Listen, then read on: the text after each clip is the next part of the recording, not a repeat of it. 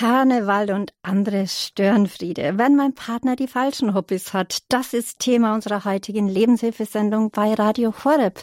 Zu Gast ist der Erziehungswissenschaftler, Ehe- und Familiencoach und Konfliktberater Albert Wunsch aus Neuss. Am Mikrofon heute für Sie Christine Hein-Moosbrucker. Bekannt ist Dr. Wunsch nicht nur durch seine Bücher, sondern er hat schon rund 20 Jahre Erfahrung in der Ehevorbereitung und hat viele Jahre mit dem Berliner Erzbischof Rainer Koch, der sich in der Bischofskonferenz für Ehe und Familie einsetzt, Ehevorbereitungskurse gehalten. Herzlich willkommen, Dr. Wunsch, zugeschaltet aus Neu. Schön, dass Sie bei uns sind. Ja, schön zu hören und auch nochmal daran erinnert zu werden, mit Heiner Koch ihr Seminare in Neues äh, durchgeführt haben. Das war schon eine interessante Zeit, ja. Natürlich ist nachher Ihr Weg anders noch durchgestartet, äh, davon hören wir noch mehr. Hellau oder Kölle Allah vor der Fastenzeit nochmals richtig abfeiern. Die Weiberfastnacht in Köln ist schon etwas Besonderes. Heute um 11.11 Uhr 11 geht's los. Irre oder Jeck darf es und soll es sein bis Dienstag. Rheinländer können einfach feiern, was sogar gut katholisch ist, wenn es nicht übertrieben bzw. zweckentfremdet wird. Egal wo, Fasching hierzulande wird gefeiert. Für manche ist die Karnevalszeit die schönste Zeit im Jahr. Andere sagen, naja, wenn man sie übertreibt, dann wird's blöd und flüchten dann in die Ferne, wenn die Narren die Straßen belagern. Für die Faschingsmuffel ist Entwarnung gegeben. Corona zwingt schon das zweite Jahr zum Verzicht.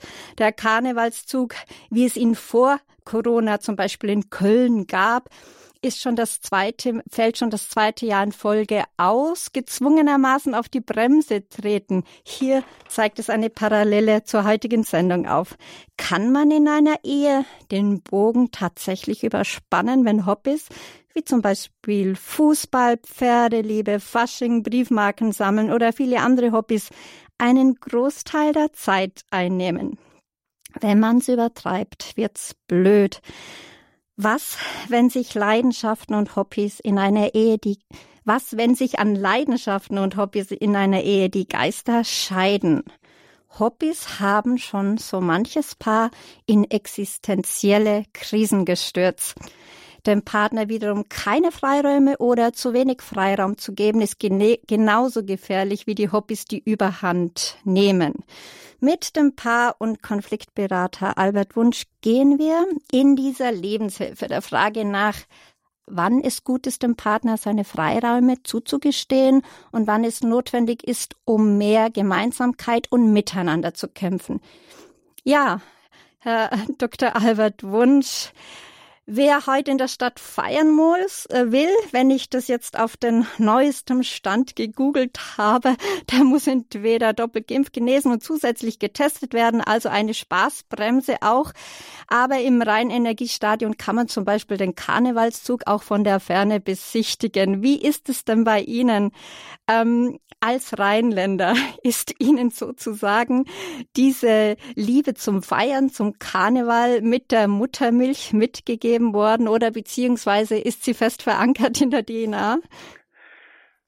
Meine Frau und ich, wir sind beide Kölner und das ist interessant. Ähm, ich sage immer, ich bin 360 Tage im Jahr Kölner und sie ist fünf Tage im Jahr Kölnerin. Das heißt also, sie muss das Karnevalsgehen sehr intensiv in sich haben. Bei mir ist also nicht so ausgeprägt. Ich finde die Karnevalszeit eine schöne Zeit, aber sagen wir, dieses direkte Jecke feiern ist nicht unbedingt so mein Ding. Aber wir haben heute Morgen am Frühstückstisch noch über die Situation gesprochen, dass also der Karnevalszug, der ja nun sonst tausende Menschen begeistert und durch die Stadt zieht, im Kreis wie so ein Teddybär, der an der Leine geführt wird, im Stadion äh, die Runden dreht, das tut schon weh. Also nur alleine vom Hören, dass sich Gruppen Menschen äh, auch hobbymäßig äh, Monate auf einen Tag vorbereitet haben, auf den großen Umzug, meinetwegen jetzt hier in Köln und dann in anderen Städten genauso und danach so eine so eine Verschnittlösung rauskommt, dass man sowieso, im, wie gesagt, ein Tanzbär im Kreis rundgeführt wird und im Stadion läuft. Ich habe gestern Interviews mit den Darstellern und mit den Akteuren gehört, die sagen, es ist toll, dass wir das können. Das ist natürlich auch eine rheinische Grundhaltung, äh, immer das zu loben und gut zu finden, was denn möglich ist. Aber selbst bei dieser großen Grundhaltung, die ich auch in meinem Leben sehr prägend und, und wichtig finde, habe ich ja doch gesagt, da kommen dann fast die Tränen, dass also aus so einer engagierten, fröhlichen Geschichte also ein halber Trauerumzug wird. Wobei die Kölner, das ist das Verrückte, die Kölner machen keinen Trauerumzug draus. Die werden am Rosemontag einen tollen und und und und und äh, super Zug haben. Das werden viele Menschen mitbekommen. Im vergangenen Jahr ist der Zug ja im Kölner Hennessin praktisch gewesen. Also das heißt, alle großen Mottowagen sind in klein gebaut worden und dann hat man praktisch ein Hennessin-Theater, also Puppenspieltheater, den Karnevalszug gemacht, den hat den am Rosenmontagnachmittag laufen lassen. Das war auch eine tolle Möglichkeit, wenigstens ein bisschen Karneval in die Menschen reinzutragen, aber wie gesagt, doch noch sehr stark verschnitten und, und äh, reduziert. Das so zum Thema Karneval. Und Sie haben ebenso, man kann selbst als Christ oder, oder was auch Karneval feiern. Ich glaube, dass die meisten Menschen eigentlich vergessen haben, dass Karneval ein urchristlich, äh, äh, Entschuldigung, ein urchristliches Fest ist. Im süddeutschen Bereich ist es noch äh, sprachlich einfacher. Fastnacht, Phasenacht, die Nacht vor der Fastenzeit. Also in früheren Jahrhunderten hat man sich eigentlich mit dem Dienstag begnügt. Da hat man nochmal kräftig auf die Pauke gehauen, mit Essen, Trinken und sonst wie was, um dann anschließend ab 12 Uhr in die Fastenzeit zu starten. Frei nach der Devise gönnen ja noch so ein bisschen was. Anschließend ist ja sechs Wochen Pause. Und äh, dann haben einige wohl gedacht, ein Tag ist zu wenig zum Feiern, dann gehen wir den Montag noch dazu, dann nehmen wir den Sonntag noch dazu, dann haben wir schon drei Tage. Ja, und in Köln hat man mit dem äh, Weiberfastnachttag, der also auch eine sehr große Bedeutung hat, hat man praktisch vier Tage, die dann eben äh, äh, das äh, eigentlich die Fastenzeit vorbereiten sollen. Aber wenn Sie einen Menschen auf der Straße fragen würden, wieso willst du denn auch heute so feiern, um äh, die Fastenzeit vorzubereiten? Die würden sie wahrscheinlich mit riesengroßen Augen sie anschauen, weil die noch nie die sprachliche Verbindung und eben auch die wichtig auch theologische Verbindung zwischen der Fastenzeit und der Karnevalszeit äh, erkannt haben und einfach Karneval als etwas folkloristisches oder kulturell äh, lustiges Ereignis betrachten und den geistigen Ursprung vergessen haben. Und wenn wir dann Karneval auch ernst nehmen im Sinne von, okay, dann tut deinem Körper auch mal was Gutes und, und freu dich nochmal und so weiter, dann hast du dann eben auch eine gute Voraussetzung, in die Fastenzeit zu starten mit dem Aschenkreuz und mit Aschermittwoch. Dann ist das natürlich ein guter Auftakt für die Fastenzeit, die dann eben in der Osterbotschaft das große Freut euch wiederum in den normalen Alltag führt. Ja, das war eine kleine Erinnerung nochmal für die vielen Leser, äh, sag schon Leserinnen, Hörerinnen und Hörer, die vielleicht gar nicht in der Verbindung äh, Karneval und Fastenzeit und Christentum das Ganze bisher gesehen haben. Also ein, ein trauriger Christ ist kein Christ. Er darf fröhlich sein und wir sollen es sein. Und Sie und Ihre Frau haben Sie schon angedeutet, auch Sie spielen da sozusagen mit. Ja. Ihre Frau noch mehr als Sie. Ja. Äh, wie, wie funktioniert das denn? Ich meine, wir sind ja hier schon mitten im Thema Karneval. Fasching ist ja nur der Aufhänger in, hin, als Sprungbrett sozusagen hinein in unser Thema, wenn mein Partner die falschen Hobbys hat. Sie sind ja hier Experte. Wie machen Sie es denn mit Ihrer Frau? Äh, lassen Sie dann ihr sozusagen die längere Leine? Darf sie mehr feiern als Sie? Machen Sie gemeinsam was äh, ganz konkret, Charles Melzt? Ja, das geht wirklich ganz konkret ins Thema rein, weil ähm, gut, der äh, gutmütige Mensch sagt, lass deiner Frau die Freude und lass. Äh, da haben wir eine etwas andere Einstellung und die möchte ich auch eigentlich als sehr äh, beachtens- und, und Übernahmewert bezeichnen. Ähm, ich habe alle Dinge oder fast alle Dinge, die meine Frau im Bereich von Karneval macht oder gemacht hat, äh, mitgemacht.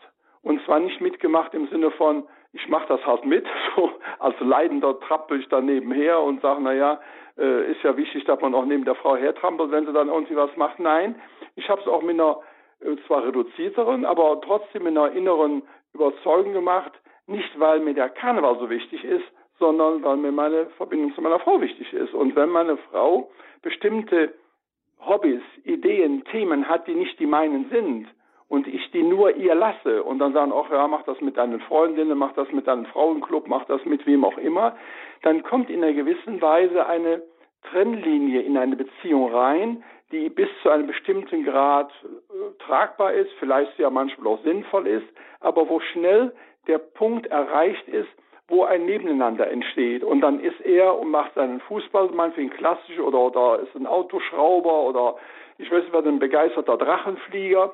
Und äh, auf der anderen Seite macht sie dann ihre eigenen Dinge. Das kann bis zu einem bestimmten Punkt gehen, aber ab einem bestimmten Punkt wird es zur Separierung. Und dann macht nachher jeder sein Ding und dann erzählt man sich vielleicht noch äh, am Abendbrot, äh, was denn der eine und der andere gemacht hat, aber das Abendbrot ist bei vielen Menschen heute auch schon eine sehr karge, nicht von, der, von dem, was auf den Tisch kommt, sondern von dem, was an Gesprächen stattfindet, eine sehr karge Zeit. Ja, hallo, wir haben leider eine technische Störung und haben den Dr. Albert Wunsch leider in der Leitung verloren. Wir versuchen ihn nochmal an die Leitung zu bekommen. Äh, wahrscheinlich eine Te Störung des Telefons. Äh, mittlerweile werden wir dann etwas Musik hören.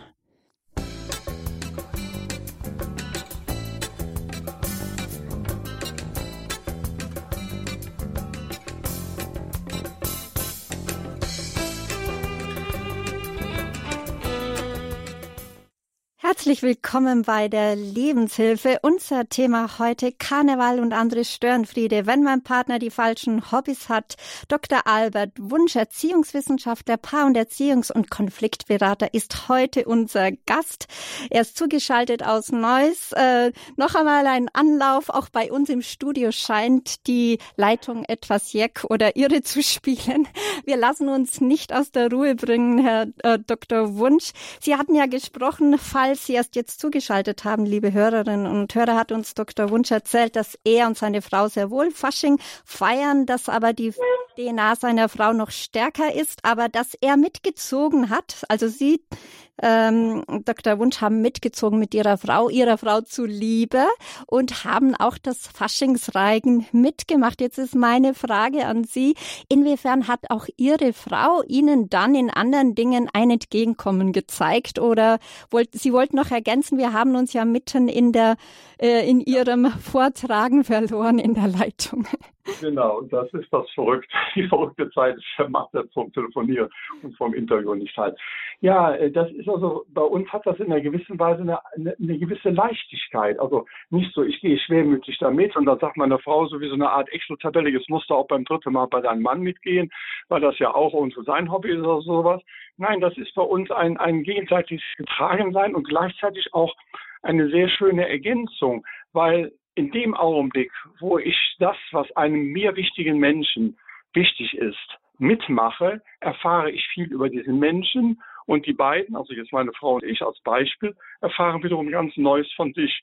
Und dann ist es fast automatisch so, dass dann eben auch auf der anderen Seite ähm, dasselbe ja nicht entgegenkommen, das ist noch zu formal, nein, auch Interesse in bestimmten Umfang da ist, um dann eben auch mitzukriegen, was dem anderen wichtig ist. Und das geht ja dann in, äh, in ganz intensive Bereiche rein, einer gemeinsamen Gesprächskultur, einer gemeinsamen Wertekultur äh, und, und, und eines Miteinanderlebens, eben auch in Bereichen, die nicht unbedingt die eigenen sind. Und wir beide haben, kann ich eigentlich nur auch generalisierend sagen, alle Paare, die ich begleitet habe, haben auf dem Hintergrund einer solchen Basis unwahrscheinlich viel, ja, wir nennen die Ehe ja die Zugewinngemeinschaft in der meisten, also als Rechtsform ist es die meistvertretene.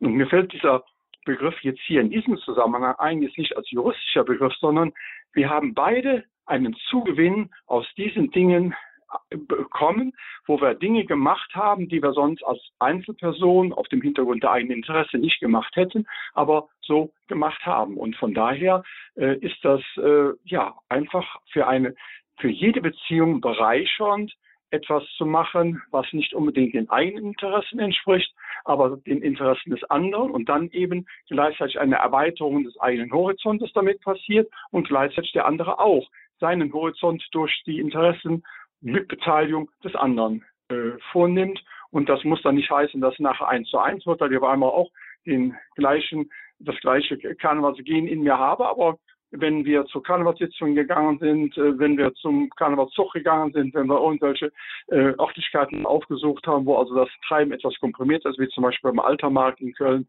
äh, an Bauerfastnacht, dann habe ich einfach für mich gesagt, okay, es war eine schöne Sache mit ihr und überhaupt auch das, was da passiert, weil wir haben ja auch oft eine gewisse Distanz zu Dingen, die wir nicht kennen, weil wir es noch nie gemacht haben. Und äh, ja, und von daher ist das eine sehr ausgewogene und bereichernde Erfahrung, die Paare miteinander machen, wenn sie einen solchen Weg einschlagen. Mhm. Im Umkehrschluss ist, hat sozusagen auch dann Ihre Frau diverse Dinge, kann ich mir vorstellen, auch mit Ihnen unternommen. Sozusagen auch sie hat Sie dadurch besser kennengelernt. Wo ist jetzt, äh, kann man das so sagen, äh, und wo ist jetzt da die, die Reißlinie? Im Sinne von nicht jedes Hobby ist gleich Hobby. Ich meine, wenn jemand in der Kneipe absitzt, abgesehen ja, davon, wenn jemand äh, jetzt ja. schon so anfängt in der Ehe, würde man ihn gar nicht heiraten. Ja, das ist so. so. Aber wo ist da die Reißleine? Also ich kann ein sehr schönes Beispiel bringen. Ob das jetzt noch Hobby ist bei mir oder Interesse, ist ein bisschen schwierig.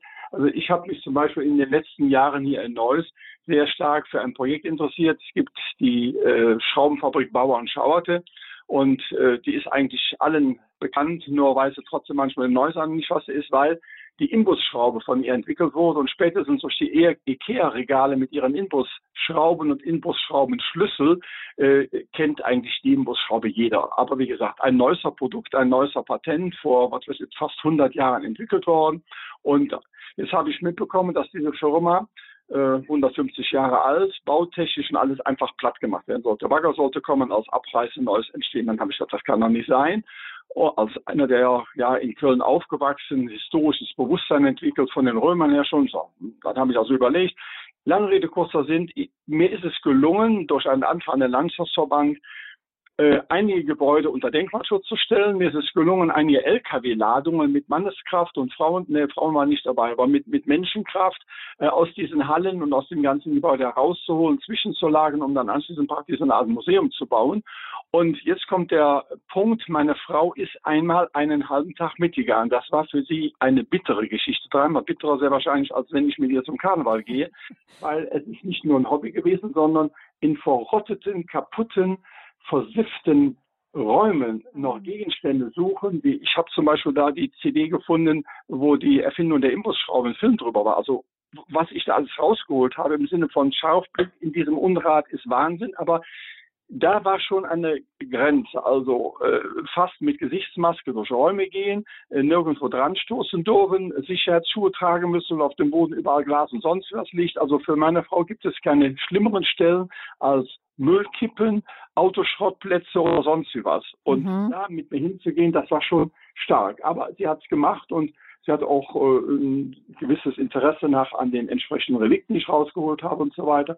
Das ist dann wirklich so ein gutes Beispiel, wo ähm, äh, das Interesse an dem Material oder was weniger war, aber an dem, was ich mache. Und äh, sie ist auch mit Stolz, als wir im vergangenen Jahr für dieses Gesamtengagement der Neusser Heimatpreis verliehen worden ist, dabei gewesen. Und dann hat sie das auch also von sich aus innerlich, sie hat ganz klar einen Anteil daran, weil sie mir Zeiten zur Verfügung gestellt hat, nicht darum geknatscht hat und eben auch selber einen Tag mit dabei war und äh, ein paar Fotos gemacht und so weiter. Also das ist ein schönes Beispiel, dass es mehr ist, als nur dem anderen einen Raum geben, sondern eben in diesem anderen Raum auch ein Stück vorkommen, um dann gemeinsam für sich da was rauszuziehen. Denn wenn ich jetzt nochmal einen Sprung zu den normalen Paaren ziehe, Viele Ehepaare reden kaum noch miteinander. In der Zeit, wo die Kinder klein sind, gibt es jede Menge Themen. Wo sind die Pampers am billigsten? Wer fährt zum Arzt? Wer holt das Kind von der Musikschule ab? Äh, in der Schule ist Klassenpflicht, wer Macht hat. Und in dem Augenblick, wo die Kinder aus dem Haus sind, sind diese ganzen Themen weg. Oder vielleicht auch schon ein bisschen vorher. Und dann sitzen die abends am Tisch, das klassische Paar, und hat sich nichts zu sagen. Nichts. Und dann sage ich mir, das kann doch nicht wahr sein. Ich bin viel mit Vorträgen unterwegs gewesen und wenn wir dann in eine andere Stadt gefahren sind, vor allem wenn viele Kilometer dran hingen, da waren meine Frau und ich meistens äh, zwei, drei Stunden vorher da, meinetwegen in München oder sonst wo, im, im Schwarzwald zu irgendwelchen Schulen und Orten. Und da sind wir vor ein bisschen essen gegangen und dann dachte ich zu meiner Frau, guck mal hier rundherum. Die Paare, die da sitzen, die reden nicht miteinander. Und ich habe festgestellt, es gab drei Gesprächspassagen. Eine, Schatz oder und was anderes, Margarete oder wie auch immer, was sollen wir essen? Dann wo bestellen? Dann kam das Essen, guten Appetit. Und dann kam die nächste Gesprächsphase. Nehmen wir noch einen Absacker oder gehen noch? Aha. Drei Gesprächsphasen mit drei, vier Sätzen an einer halben bis dreiviertel Stunde. Das fast nochmal. Heute wird das natürlich nochmal übertrumpft, indem in der Regel solche Paare das Smartphone vor sich liegen haben und mit wem auch immer in der Welt in Kontakt stehen, aber nicht mit dem Partner, der einen halben Meter nebenan sitzt. Also Gesprächs, also Ehepartner werden gesprächslos beziehungsweise themenlos. Es gibt nur noch gewisse äh, Sachen, die man sich sagt oder auch gegenüber den Kindern kann das vorkommen natürlich, wenn die Eltern am Handy sitzen. Aber jetzt geht's bei uns ja um den Partner.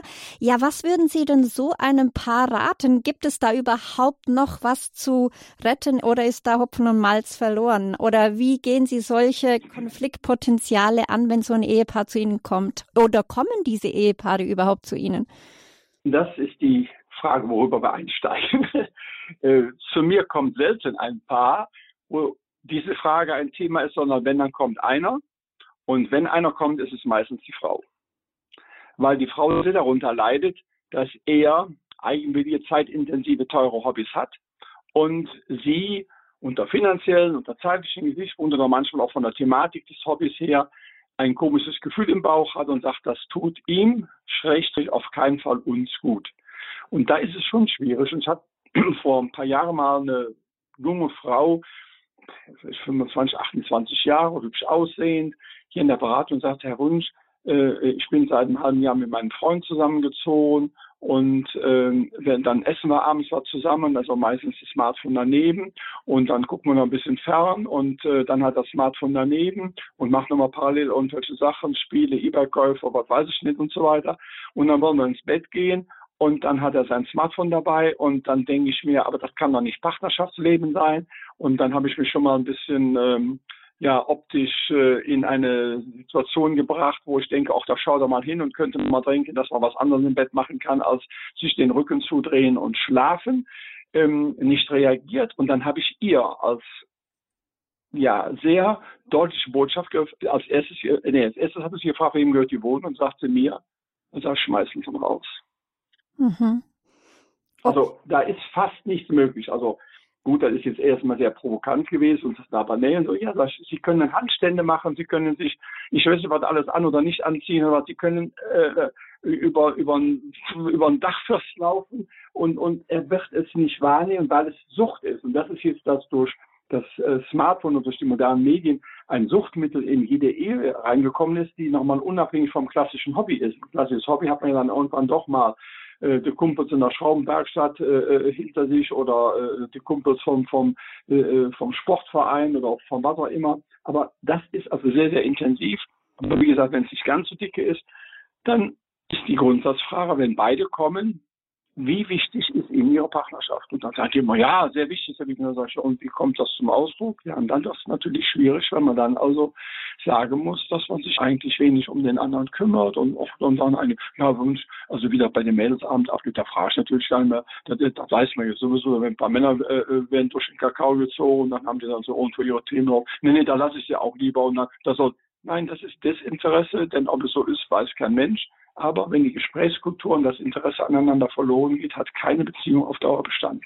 Ja, das ist so, Sie haben gesagt, Sie haben von diesem Mädel erzählt, die war ja nicht verheiratet. So jemand kann ja entscheiden, nee, also diesem Partner, wenn er überhaupt nicht einsichtig ist und sie schon mehrere Anläufe gemacht hat und gefragt hat, können wir irgendwo hingehen, Hilfe suchen, mhm. kann man ihn rausschmeißen.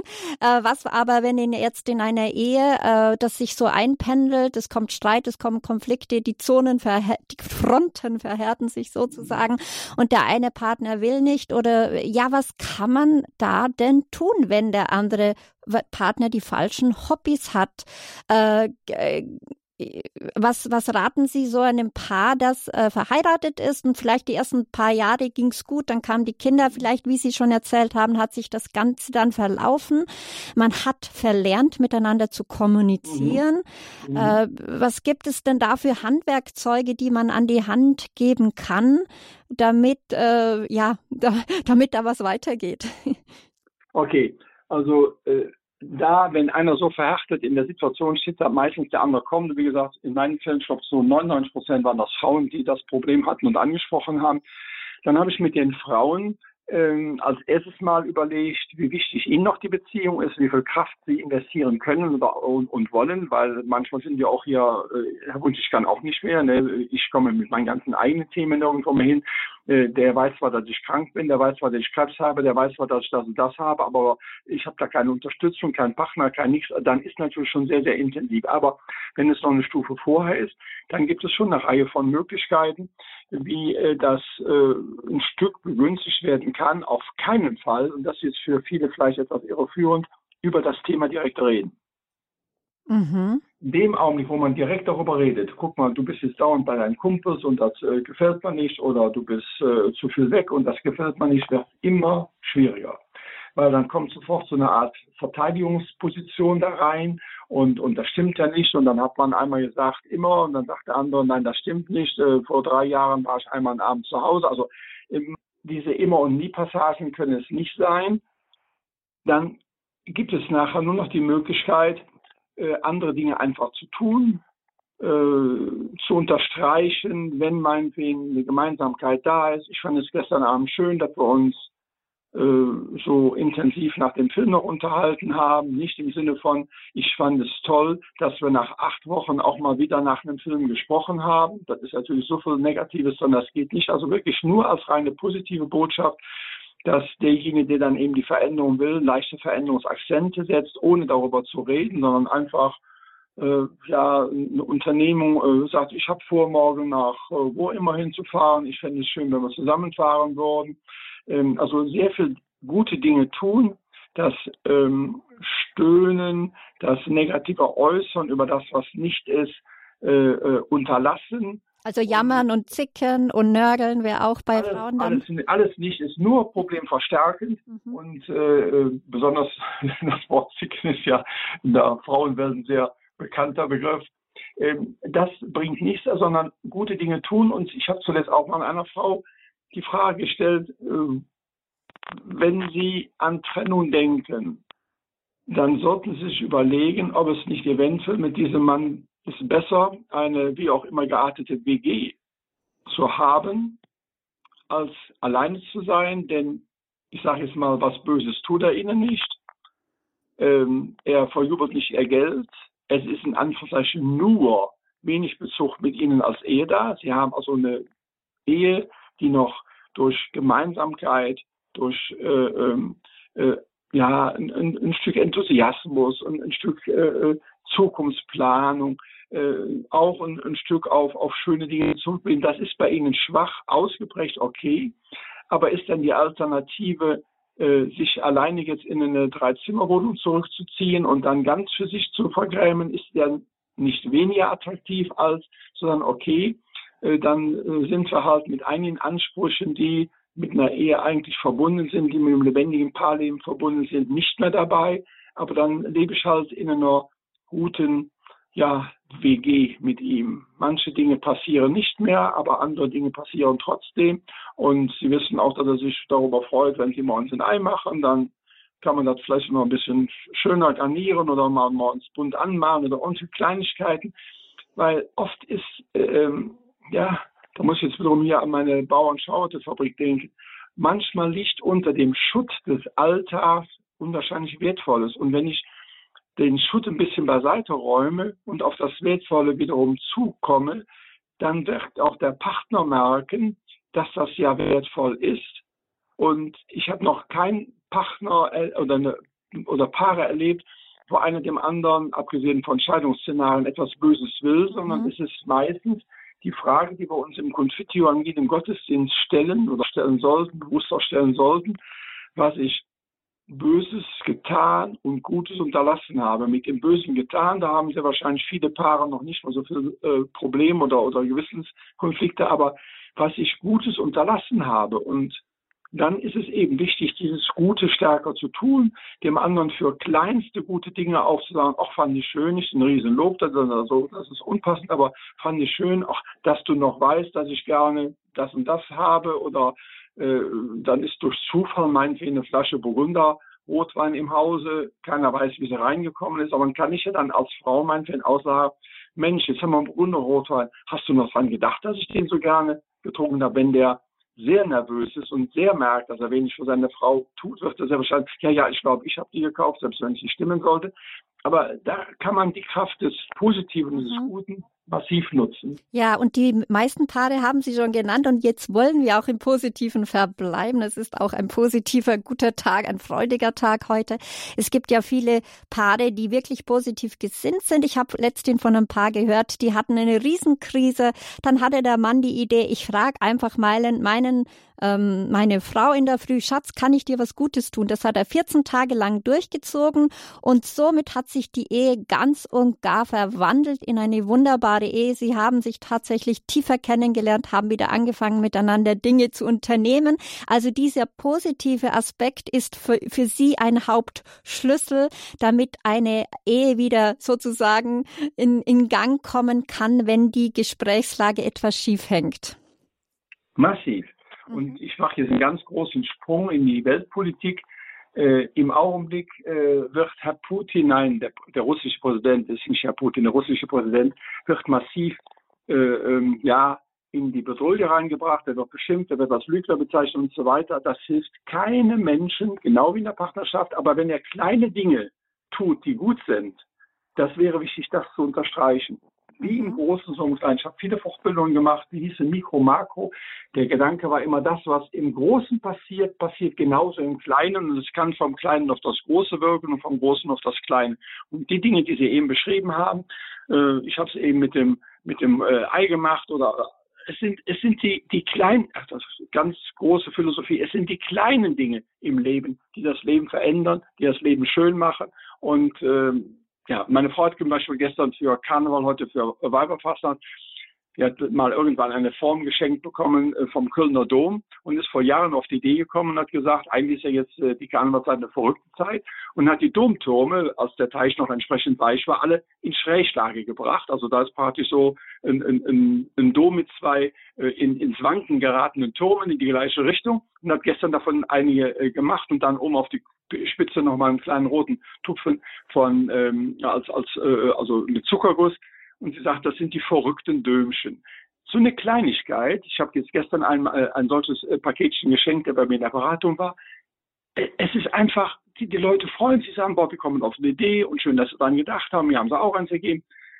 Wir sollten als Christen das, was wir eigentlich im Evangelium zum Ausdruck bringen, die frohe Botschaft, viel stärker die frohe Botschaft, die positive Botschaft in die Welt hineintragen, in die kleine Welt der Ehe, in die kleine Welt der Familie, in die etwas größere Welt der Großfamilie, der Nachbarschaft, der Kirchengemeinde, eines Dorfes, einer Stadt, dann würden wir ganz viel Gutes tun. Dann würde dann der andere automatisch wieder auch ein bisschen auf dieser positiven Welle angetitscht und dann eben auch eine kleine Idee haben, die er mal selber reinbringt. Das ist eigentlich der fast einzig gangbare Weg und nicht darüber philosophieren, wie es gekommen ist und was die Kinder groß und und und ja und man weiß ja auch die äh, das äh, flirrende Gefühl und die Schmetterlinge im Bauch, die sind halt nur was für die ersten Wochen oder Jahre, kann man ja alles feststellen, ist auch in einer gewissen Weise so, aber das heißt nicht, dass man nicht mit 30, 40 Jahren auch nochmal ich sag mal, Schmetterlinge züchten kann oder pflegen kann, damit sie da so ein bisschen in die Beziehung reinkommen und auch eine gewisse Leichtigkeit im Umgang damit verbunden ist. Ja, das sagt Dr. Albert Wunsch, Erziehungswissenschaftler, Paar-, Erziehungs- und Konfliktberater aus Neuss, Karneval und andere Störenfriede. Das ist heute unser Thema in der Lebenshilfe auf Radio Horeb. Wenn mein Partner die falschen Hobbys hat. Und nach diesem positiven Beitrag werden Sie nach der Musik oder haben Sie jetzt, liebe Hörerinnen und Hörer, schon die Möglichkeit anzurufen unter der Nummer 089 089 517 008 008 089 517 008 008. Jetzt ist Ihre Chance, mit Dr. Albert Wunsch zu sprechen, Ihre Fragen loszuwerden. Vielleicht haben Sie auch ein wunderbares Zeugnis, wie Sie es gemanagt haben, dass äh, sozusagen die Hobbys mehr, also in Einklang kamen, wie sie Hürden überwunden haben, als oder wenn ihr Partner die falschen Hobbys hat oder hatte oder wie sie das gemeistert haben. 08, 089 517 008 008.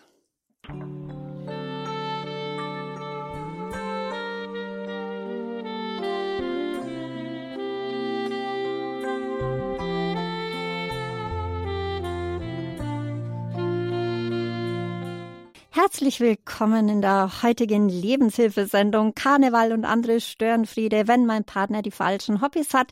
Wir sind heute im Gespräch mit Dr. Albert Wunsch. Er ist Erziehungswissenschaftler, Paar, Erziehungs- und Konfliktberater aus Neuss. Ja, Sie, wir haben vorhin schon gesprochen, äh, Dr. Wunsch, es soll positiv bleiben, die Beziehung. Man soll wirklich das Positive fördern im anderen und oft auch den ersten Schritt machen. Das war auch sehr deutlich deutlich.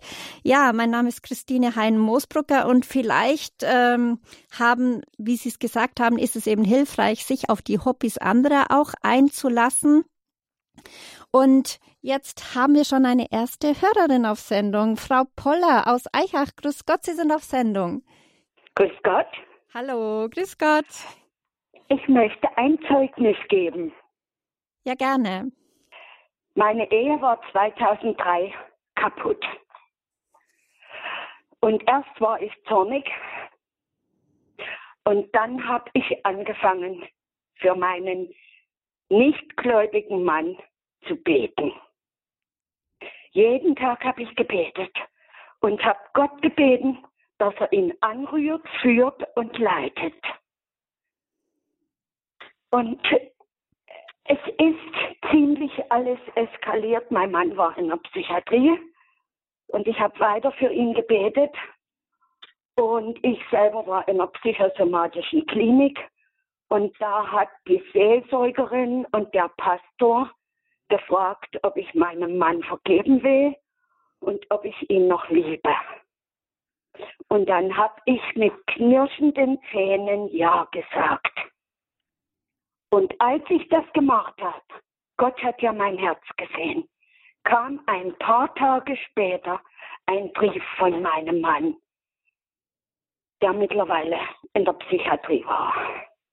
Und er hat mich vor Jesus für alles um Vergebung gebeten.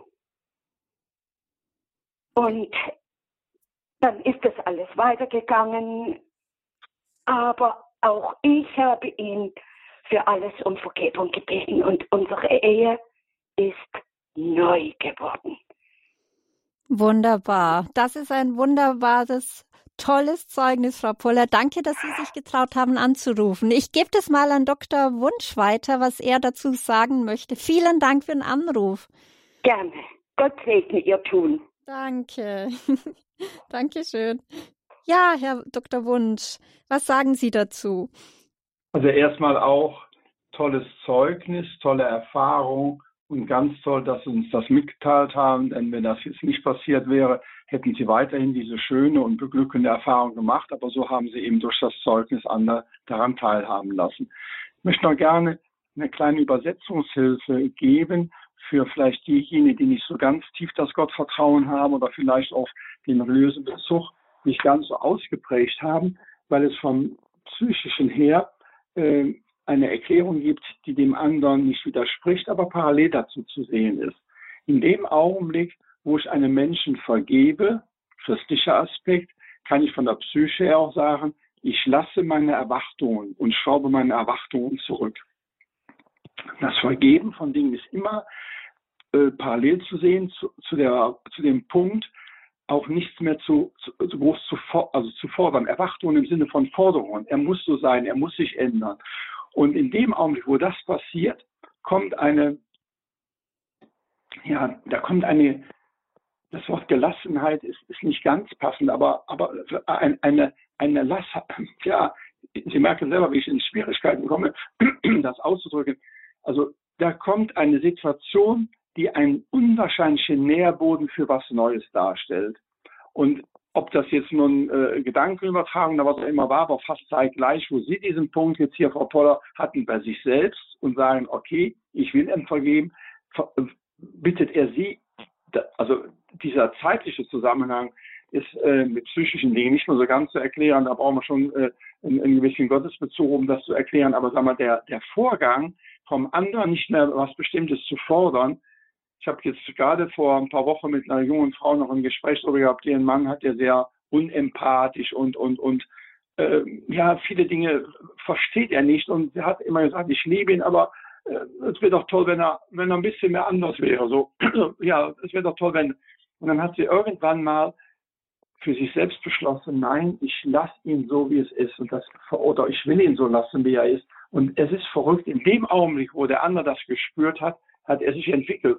Weil dann kommt irgendwann raus, ja, ich musste ja immer so funktionieren, wie man von mir erwartet. Und, und, und jetzt auf einmal zu spüren, dass ich einfach so, wie ich bin, mit meinen Stärken und mit meinen Schwächen trotzdem liebenswert, liebenswürdig bin und von einem anderen gewertschätzt werde, gemocht werde, geliebt werde, das gibt eine Wahnsinnskraft zur Veränderung, die dann eben, ja, ohne dass man da jetzt einen Schalter umlegen muss, was, sondern es gibt eine neue Basis, auf der man sich entwickeln kann. Sehr, sehr eindrucksvoll beschrieben, sehr toll und äh, das ist ja nun wirklich ja schon eine Situation, die dermaßen schräg und, und schwierig war, wo man als äh, klassischer Berater am besten noch einer, der keinen kirchlichen Hintergrund hatte, der hätte sehr wahrscheinlich nach der vierten oder fünften Beratungseinheit gesagt, lassen Sie scheiden, gucken, dass Sie finanziell gut rauskommen, führen Sie Ihr eigenes Leben, da ist nichts mehr zu machen. Und dann trotzdem das noch zu ermöglichen, großartig. Mhm. Also das Gebet, wie Frau Poller es gesagt hat, ihr Glaube ja. an Jesus und die Vergebung haben dazu geführt. Jetzt waren wir ja vorhin äh, ja, äh, waren wir vorhin bei einem anderen Thema schon, dass wir gesagt haben, na ja, also die Hobbys kann man immer, nicht immer eins zu eins übernehmen. Zum Beispiel angenommen, die Frau ist eine wunderbare Reiterin, der Mann mag das Reiten nicht. Äh, vielleicht kann er ja mal äh, einfach mal sie mit begleiten oder irgendwie da ein Stück weit einsteigen.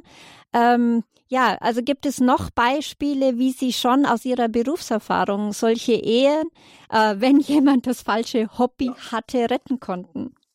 Ja, also äh, ich finde es schön, dass wir nochmal zu der ganz grundsätzlichen Frage kommen. Ich habe in der Zwischenzeit mir nochmal überlegt, es geht ja beim Thema falsches Hobby äh, nicht um das Falsche, sondern um das für mich nicht so gut tragbare, für mich nicht so nachvollziehbare. Und dann gibt es so vier Kriterien, die dabei eine Bedeutung haben. Einmal äh, kann das schönste und wichtigste Hobby, wie zum Beispiel das Reiten, so viel Zeit beanspruchen und man kann nachher so häufig im Stall sein, dass man fast nicht mehr zu Hause ist. Also es ist ein zeitlicher Faktor.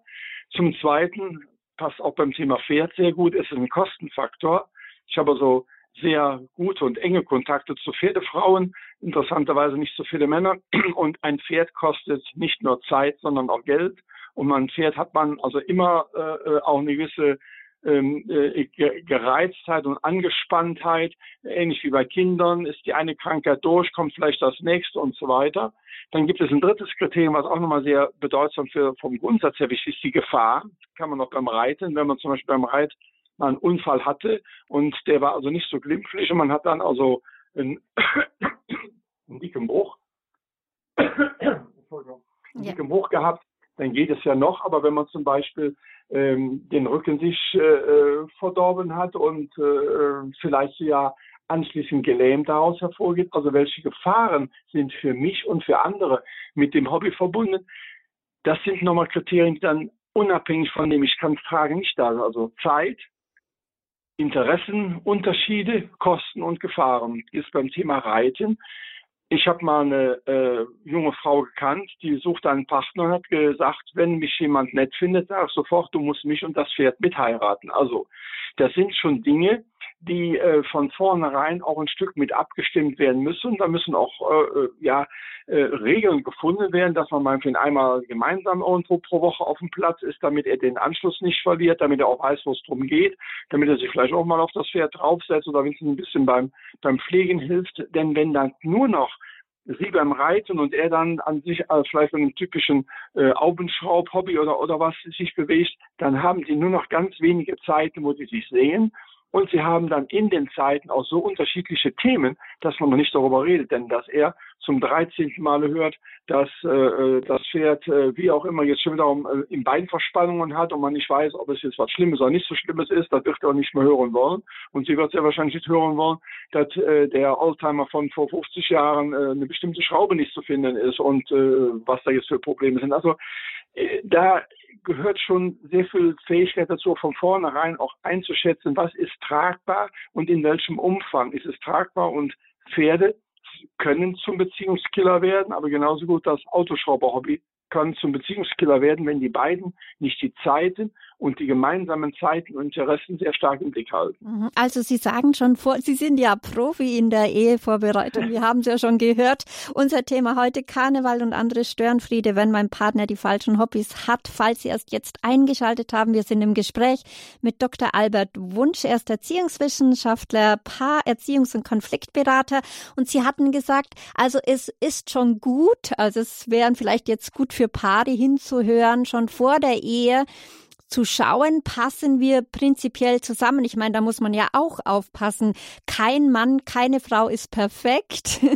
Äh, jeder hat seine Hobbys, darf sie auch haben. Es, es zeugt ja auch davon, es ist ja was Kreatives. Also jemanden keine Hobbys zu lassen, ist ja auch so eine Sache. Das wäre ja genau das andere Extrem wieder, äh, weil es, brau es braucht einfach Hobbys. Man, manche brauchen vielleicht das Malen oder irgendetwas, um sich zu entfalten, kreativ zu sein. Eine künstlerische Seele wird sozusagen beflügelt, wenn es Hobbys hat. Und sonst fehlt dieser Frau, diesem Mann etwas, ein Teil äh, von diesem Hobby weil das ist ja dann das andere Extrem, wenn der, wenn ein Partner zum Beispiel nur zu Hause wäre und nur die Nähe sucht, vielleicht durch Kindheitswunden, wo Scheidungen oder irgendetwas vorgefallen ist und sich irgendwie zu sehr an, ähm, an jemanden binden möchte, wo dem anderen dann zu wenig Freiraum gegeben wird. Das ist ja noch ein anderes Thema. Äh, dann fehlt ja auch dieses Potenzial zur Entwicklung. Wie viel Freiraum wäre da nötig? Aber zuvor, zuvor möchte ich nochmal die Nummer durchgeben. 089 517 008 008. Rufen Sie an, wenn Sie Fragen an Dr. Albert Wunsch haben, wenn Sie da momentan auch vielleicht ein Problem haben. Sie können anonym anrufen, Sie können ihn Fragen stellen oder auch, wie die Frau Poller vorhin ein Zeugnis geben, wie sie ihre Ehe retten konnten oder auch die Hobbys und die ganze Beziehung. 089 517 008 008. Ab sofort hören Sie auch einen Anruf. Ähm, zunächst eine Bandansage, aber lassen Sie sich nicht irritieren. Dieser Anruf kostet nichts. Sie können hier gerne anrufen. Die Leitungen sind frei. 089 517 008 008. Ja, Herr Dr. Albert Wunsch, wie viel äh, Freiraum ist auch nötig, damit die andere Seele auch atmen kann? Ja, sehr schön vom Sprachlichen. Ich habe gerade noch so eine sprachliche Passage von ihm, möchte ich nochmal aufgreifen. Ähm, bevor die Rettung kommt, also bevor das Retten der Ehe kommt, ist ja eigentlich sehr viel anderes passiert. Also das heißt, bevor wir an das Thema Rettung denken, ob nun bei Blaulicht oder sonst wie, sollten wir die Ausgewogenheit und die Stimmigkeit des Miteinanders immer stark im Blick halten. Ich habe ja ein äh, Buch geschrieben, das heißt Boxenstopp für Paare.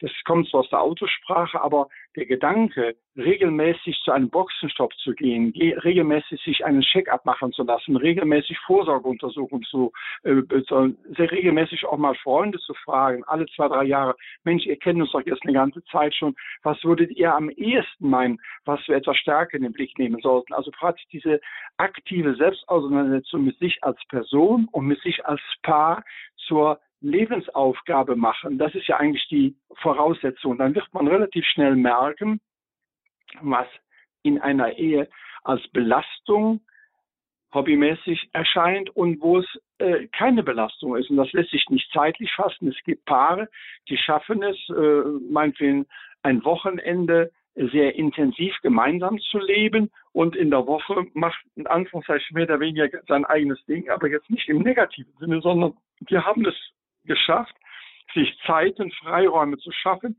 in denen dann auch wirklich eine ja, wie man heute neudeutsch sagt, eine Quality Time, also wo, wo eine sehr intensive Zeit ist und die andere ist eben anders. Und wenn man dann mittwochsabends eventuell doch nochmal eine Stunde hat, weil äh, das Pferd früher schlafen gegangen ist oder die Autowerkstatt zu hat oder ich weiß nicht was, das äh, wird dann ja positiv hingenommen. Aber die Ausgewogenheit im Blick zu halten, lässt sich eben nicht zeitlich fassen. Aber in dem Augenblick, wo einer der beiden Partner auf einmal merkt, Mensch, wann habe ich eigentlich das letzte Mal mit ihr, mit ihm ein Gespräch geführt über die Zukunft, über irgendwelche Ideale, über irgendwelche Träume oder jetzt hier ein Thema, was uns alle bedrängt, über irgendwelche Sorgen. Was passiert da unten, der Krieg für die Menschen dort und äh, wann wird es bei uns kommen? Nicht der Krieg direkt, aber indirekt gefolgt. Das sind ja Themen, die in ganz vielen Köpfen existieren, aber wenn sie nicht mehr in die Sprache kommen, dann ja, dann, dann frisst es sich irgendwo in den Menschen rein. Und viele Krebserkrankungen sind ja auch ein Zeichen dafür,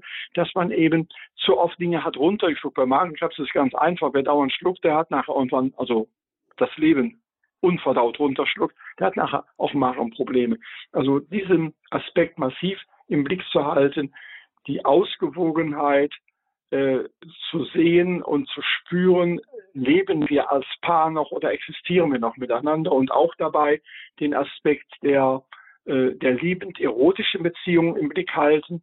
Ich frage manchmal Paare etwas sehr direkt, kennen Sie noch den Unterschied zwischen miteinander schlafen und beieinander schlafen und dann zucken die zusammen, wenn sie länger nachdenken müssen, dann sage ich, aha, so weit sind sie also schon. Also äh, die Sexualität wurde ja auch uns Menschen geschenkt als beglückende Erfahrung. Und wenn die zum Beispiel auf Sparflamme läuft oder gar nicht mehr existiert, dann ist auch das, was als Kraftgebendes da drin steckt, ja auch nicht mehr vorhanden. Also es gibt ja viele Faktoren auf der negativen Seite, die belasten und auf der positiven Seite, die fördern. Und wenn wir die Förderungsteile stark im Blick haben und wir viele Dinge miteinander machen, die uns fördern, da werden auch die anderen, die schon mal belastend sein können, vom zeitlichen, vom finanziellen her oder auch vielleicht von äh, äh, der Richtung her, werden dann leichter, weil die positiven Dinge mehr wiegen. Und es muss das Positive die Überhand gewinnen. In der Kommunikation, in der Zeitgestaltung, in der Interessenrichtung. Und wenn das der Fall ist, dann kann man unwahrscheinlich viel tragen. Da gibt es im Paulusbrief so schön, was die Liebe alles kann. Aber sie muss dann eben auch da sein. Und äh, Liebe kommt nicht aus dem Himmel gefallen, vielleicht für uns Menschen insgesamt, aber nicht für den Einzelnen so schnell. Also muss man dafür einiges tun, um in dieser Intensität auch mit den anderen, mit dem Partner, der Partnerin umzugehen. Mhm. Immer eine Hilfe ist sicher auch einen Ehekurs zu machen. Viele Paare sind offen. Ich hatte gerade vor ein paar Wochen mit meinem Mann einen Ehekurs angefangen. Da waren wirklich sehr, sehr, sehr, sehr viele Paare via Zoom zugeschaltet. Also der Andrang ist schon bei jungen Menschen groß, wenn sie merken, es fängt ein bisschen an zu haken im Sinne, wir brauchen Unterstützung. Äh, äh wie erleben Sie das in, in Ihrer Praxis sozusagen, in Ihrem, in Ihrer Konfliktberatung oder als Paar- und Erziehungscoach? Ich erlebe beides. Wenn ich Wochenende mache, ich habe also in den letzten Jahren eine Reihe von Wochenende, also das heißt Samstagsveranstaltungen für Paare gemacht, den ganzen Samstag, ich sage mal immer so einen Tankstellentag für Paare, wo die eben die Möglichkeit haben, stärker nochmal in Austausch zu treten, wichtige Dinge in den Blick zu nehmen, mit anderen Paaren äh, zu erfahren, wie, wie die mit bestimmten Situationen umgehen. Ein sehr großes Bedürfnis. Das Kritische ist nur, dass viele im Alltag so von ihren alltäglichen Kleinkram-Dingen äh, sich zugeschüttet haben oder sich zugeschüttet fühlen, dass viel weniger bei so einem Wochenende ankommen, als sie sollten. Und diejenigen, die ankommen, ich habe auch jetzt letztes Mal eine äh, Tagung gemacht, da waren 40 Personen zugeschaltet und 60 hatte ich also real im Raum das war eine unwahrscheinlich tolle Atmosphäre, eine Dichte, wo alle sagten, Mensch, wieso habe ich das nicht früher gemacht? Aber manche sagen auch, wenn sie mal eine Erholungskur machen, also nicht irgendwie so einen Trip jeden Tag in eine andere Stadt und, und, und äh, äh viel Kultur äh, inhalieren und so weiter, sondern einfach eine Zeit für sich, ja, das sollte man viel öfter machen. Aber es wird auch zu wenig gemacht. Also auf der einen Seite großer Bedarf und auf der anderen Seite wenig an Umsetzungsintensität. Und von daher äh, haben wir da eigentlich auch als Kirche im Augenblick ein Feld für Paare, das zu machen. Denn äh, wir haben ja eine Reihe von Themen, die uns in der Kirche im Augenblick äh, massive Probleme bereiten. Und wenn Kirche jetzt viel häufiger solche Wochenend- oder Tagesveranstaltungen anbieten würde, würde das mal ein ganz anderer Akzent sein, der den Menschen wiederum ein Stück Lebenshilfe darstellt. Ja, das sagt äh, Dr. Albert Wunsch. Er ist Erziehungswissenschaftler, Paarerziehungs- und Konfliktberater aus Neuss. Und unser Thema heute Karneval und andere Störenfriede, wenn mein Partner die falschen Hobbys hat. Und auch wir fordern Sie nochmal auf, anzurufen. Vielleicht feiern alle schon Fasching. Die Leitungen sind heute nicht so belegt wie sonst. Rufen Sie doch an an, liebe Hörerinnen und Hörer. Jetzt sind Sie an der Reihe, Fragen zu stellen oder ein Zeugnis zu geben, wie Sie es geschafft haben, auf die Hobbys Ihres Partners einzugehen. 089 517 008 008 089 517 008 008. Das ist die Nummer heute bei der Lebenshilfe. Ja, also es ist sicher gut, wenn ein Ehepaar sich durchringt und da muss jetzt nicht gleich die Ehe schief hängen. Also bei mir und meinem Mann, wir haben es unglaublich genossen, diesen Ehekurs zu machen. Er hat uns sehr viel gegeben und deswegen äh, muss man ja nicht an Scheidung denken. Viele denken dann, oh, das kann man nur in letzter Minute, aber das ist doch ein Trugschluss. Auch das wäre ja ein Stück weit ein Hobby, ein Anliegen, wo man den anderen tatsächlich in der Tiefe besser und näher kennenlernen kann. Ja, ich, äh, Sie haben schon einen Grund ein Stück genannt, weshalb die Leute ähm, auch sich zu solchen Dingen wenig entscheiden. Also einmal der Alltag äh, lässt oft gar nicht äh, äh den Zeit oder die Paare nehmen sich die Zeit nicht. Und wenn ein Paar sagt, wir gehen mal in den Ehekurs, dann muss man schon achtsam sein, wie die anderen reagieren. Ach, ist es soweit bei euch und, und steht die Scheidung an? Genau diese Dinge sind da, wobei wir die in anderen Bereichen nicht haben. Also äh, ich habe ein Paar gehabt, das sagt, in Deutschland ist es relativ selbstverständlich, regelmäßig eine Fitnessbude aufzusuchen und äh, äh, sich bei Sportvereinen anzumelden und was für den eigenen Körper zu tun. Das hat mittlerweile in den letzten 10, 20 Jahren eine so große Selbstverständlichkeit gewonnen, dass niemand sagen würde, ach, hast du einen, einen, einen Hüftschaden, musst du in der Reha, sondern wir sagen, wir machen es, um möglichst keine Reha irgendwann machen zu müssen. Und im Bereich der Partnerschaft ist das nichts anderes. Wenn ein Paar sich meinetwegen alle zwei, drei Jahre eine Auszeit gönnen würde, 14 Tage äh, mal äh, aus, aus allem raus wäre ideal. Auf jeden Fall alle zwei Jahre mindestens mal so ein Tag oder ein Wochenende, wo man dann nochmal zu anderen Dingen kommt, als immer nur im kleinen, kleinen des Alters zu halten, dann wäre äh, zu handeln, dann wäre das natürlich sehr sinnvoll, aber irgendwo scheinen in unserer komischen Konsumgesellschaft alle möglichen Dinge wichtig zu sein, aber wie wir zusammen leben, viel zu wenig in den Blick genommen wird. Und deshalb da ein großer ja, Nachholbedarf und gleichzeitig eben auch eine große Chance für viele Paare, neue Erfahrungen sich zu machen. Ja, wir haben eine Anruferin anonym aus dem Raum Nürnberg. Grüß Gott, Sie sind auf Sendung. Schön, dass Sie angerufen haben. Hallo? Hören Hallo. Sie uns? Ich habe mal eine Frage. Verstehen Sie mich? Ja, wunderbar. Alles gut. Ich habe mal eine Frage. Wie ist es, wenn ein Partner sagt, ich ich vergebe und vergesse nicht in, aller möglich, in allen möglichen Situationen. Ich vergebe und vergesse nicht. Gut, das, äh, das diese Frage. Das, das, ist für mich immer so eine Härte, ne? Mhm. Weil äh, das, das, zieht ja immer nach sich. Das zieht ja immer noch was nach sich, ne? Ja, Dr. Wunsch, ich was würden nicht. Sie dazu sagen? Ich frage, ich ja, leite es gleich gerne. weiter. Ja, gerne. Ähm, wenn ich diese, diese Aussage negativ höre, führt sie in die Sackgasse. Aber ich kann sie auch neutral hören. Ich kann sie neutral hören im Sinne von, es ist wohl was Schweres gewesen, dass der Gedanke des Nichtvergebens im Raum steht. Ja, es war auch einfach nicht richtig. Es war nicht gut, es war nicht förderlich. Und ich vergesse nicht, das kann man ja positiv deuten und sagen, das ist schön, dass du es nicht vergessen willst. Dann haben wir ja beide die Chance, das nie wieder auf uns zukommen zu lassen. Gerade in einer solchen Situation besteht die Fähigkeit für den, der den Ausspruch hört, ihn nicht nur negativ zu sehen, sondern die Chancen drin zu sehen, die in diesem Satz drin liegen. Und die Chance, die drin liegt, ist, Nein, wir sollten es auch nicht klassisch vergessen, sondern wir sollten aus unserer Lebensgeschichte lernen. Ich bin immer beim großen Thema der Politik. Wir sollten aus der Weltgeschichte lernen, dass Kriege nie zu was geführt haben. Nein, das Vergessen ist eine billige Geschichte.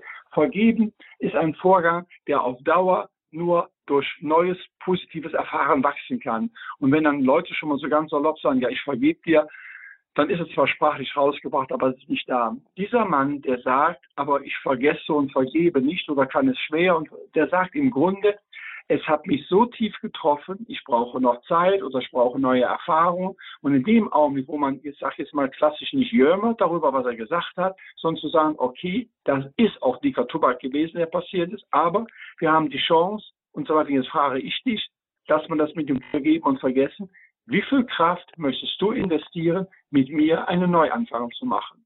Mhm. Also, auf den, mhm. also auch auf den Partner zuzugehen, eigene Schuld auch an, einzugestehen, vielleicht um Vergebung zu bitten oder halt eben diese Schritte zu, zu nennen, wie sie äh, zu tun, wie sie jetzt, die sie jetzt genannt haben, pardon. Ja, äh, vielen Dank. Ähm, äh, Dr. Albert Wunsch, wir sind schon am Ende der Sendung. Jetzt wollte ich fragen, ein paar, 30 äh, Sekunden hätten Sie noch, wenn Sie, wenn Ihnen noch was unter den Nägeln brennt, was Sie noch den Hörerinnen und Hörern mitgeben wollen? Wenn es länger in einer Beziehung zu viel Schweigen gegeben hat, Punkt eins, mit sich selbst in Diskussion einsteigen, wie könnte das Schweigen beendet werden, vielleicht mal einen guten Freund, gute Freundin fragen oder eventuell auch mal einen Beziehungscoach ansprechen und sagen, hier, gucken Sie mal bei mir drüber, ich weiß nicht, äh, wie ich da rauskommen soll. Und dann gibt es in der Regel immer, wenn man selber den Punkt erkannt hat, eine ganze Reihe von Möglichkeiten. Ja, wunderbar. Das sagt Dr. Albert Wunsch, Erziehungswissenschaftler, Paarerziehungs- und Konfliktberater aus Neuss. Das war unsere Lebenshilfesendung heute. Karneval und andere Störenfriede, wenn mein Partner die falschen Hobbys hat. Ja, vielen Dank, äh, Dr. Wunsch, dass Sie uns zugeschaltet waren heute an diesem so wichtigen Tag für die Rheinländer. Dankeschön. Ja, gleich geht's los in Köln. So ist es. Noch ein paar Minuten. Ja, danke auch Ihnen, lieben, liebe Hörerinnen und Hörer, fürs Anrufen, fürs Dabeisein, fürs Einbringen. Ja, und auch heute Nacht wird diese Lebenshilfesendung um 23 Uhr auf Radio Horeb wiederholt und auch auf, auf unserer Internetseite www.horeb.org bieten wir die Möglichkeiten, Podcasts nachzuhören oder auch in unserer Mediathek zu stöbern. Natürlich können Sie wie immer auch einen CD bestellen. Wenn Ihnen diese Sendung gefallen hat, unter der 083 28921 120 083 28921 120.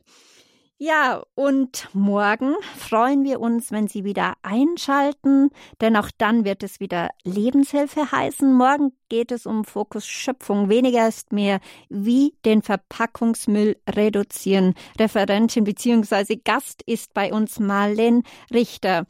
Und so freut es mich, dass ich Sie durch die Sendung führen durfte. Mein Name ist Christine Hein-Moosbrucker und Dr. Albert Wunsch. Ihnen noch liebe Grüße ins Rheinland.